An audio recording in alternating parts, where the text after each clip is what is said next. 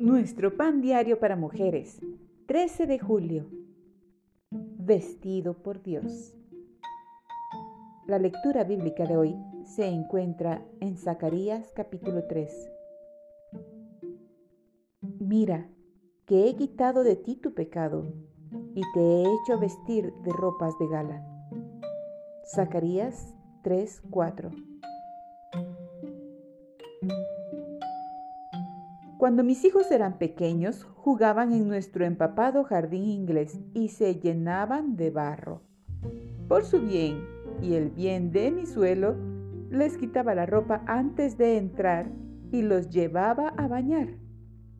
Al agregar jabón, agua y abrazos, pronto pasaban de la suciedad a la limpieza. En una visión dada a Zacarías, vemos a Josué el sumo sacerdote vestidos con harapos que representaban el pecado y las malas obras.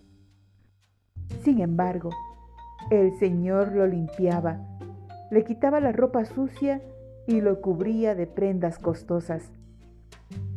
La mitra limpia y la túnica mostraban que el Señor le había quitado sus pecados. Dios también puede limpiarnos a librarnos de nuestras malas obras mediante la obra salvífica de Jesús. Como resultado de su muerte en la cruz, el pecado que nos embarra puede ser lavado y podemos recibir las ropas de los hijos de Dios. Ya no nos definen nuestros pecados, la mentira, el chisme, el hurto, la codicia, etc sino que podemos apropiarnos de los nombres que Dios da a aquellos que ama. Restaurado, renovado, limpio, libre.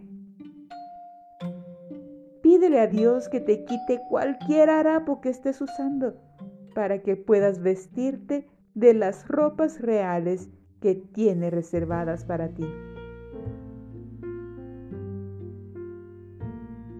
Padre, quiero vestirme con la ropa que tienes para mí. Límpiame y despójame de todo pecado. Señor Jesús, gracias por el regalo de aceptación y amor que nos diste al morir en la cruz.